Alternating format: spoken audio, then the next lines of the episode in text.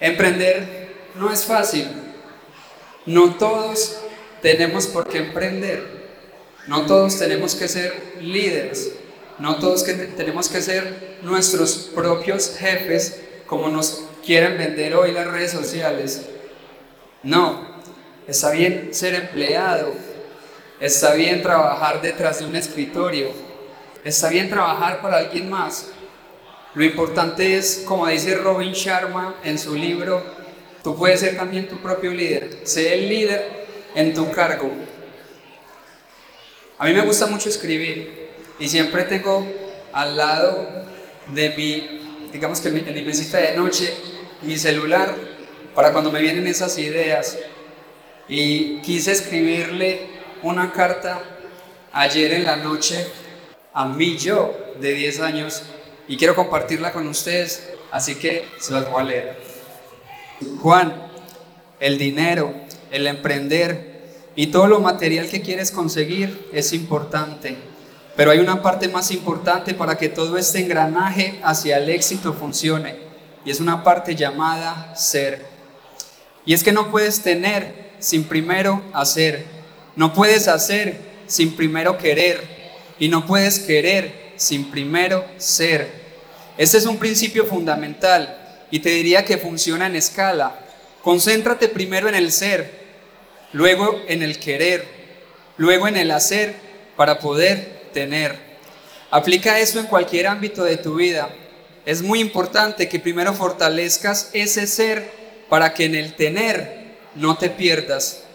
Juan, tu felicidad y tu estado de ánimo, ni mucho menos tu definición de la palabra éxito, pueden depender de un resultado. Es decir, si gano, seré feliz. Si pierdo, no lo seré. Si soy millonario, seré feliz. Si no, no lo seré. Y el problema es que cuando atas tu felicidad a un resultado externo, te vas a encontrar con mucha frustración en el futuro, porque si no logras los resultados esperados serás infeliz. Y por otro lado, ¿qué pasa si lo logras? ¿Qué pasa si logras todo lo que te propusiste y eres el mejor en tu área, eres el mejor de la clase y conseguiste la suma de dinero que esperabas? ahí también hay frustración e infelicidad, porque tu propósito es netamente físico y material, es decir, algo externo a ti.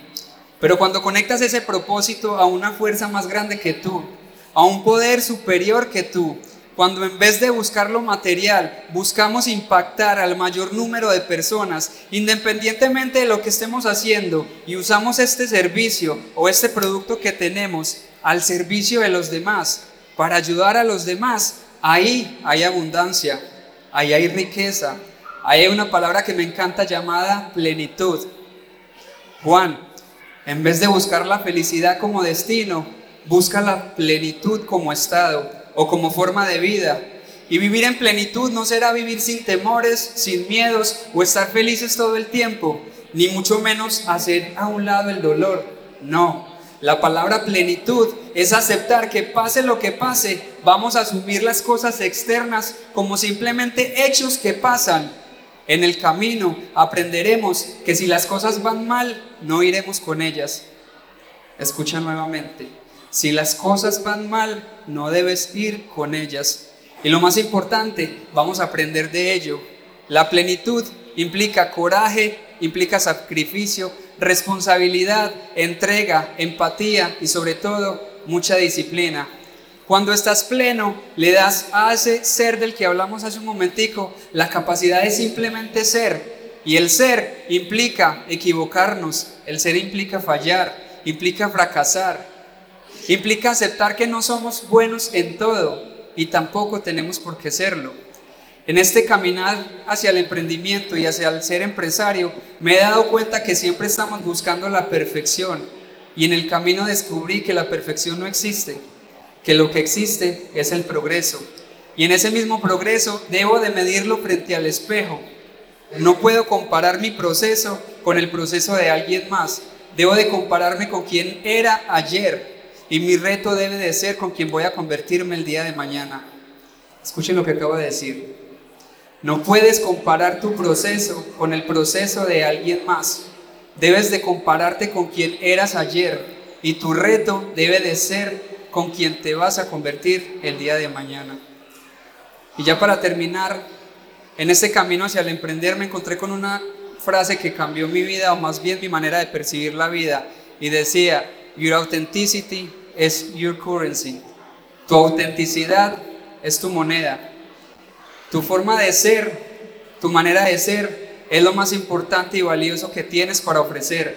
Y muchas veces lo que hacemos es pretender ser alguien más. Así que en esta carta quería dejarte este mensaje, Juan, sobre todo en esta edad en la que te encuentras, que es una edad de desarrollo, de aprendizaje, de autoconocimiento y de formación.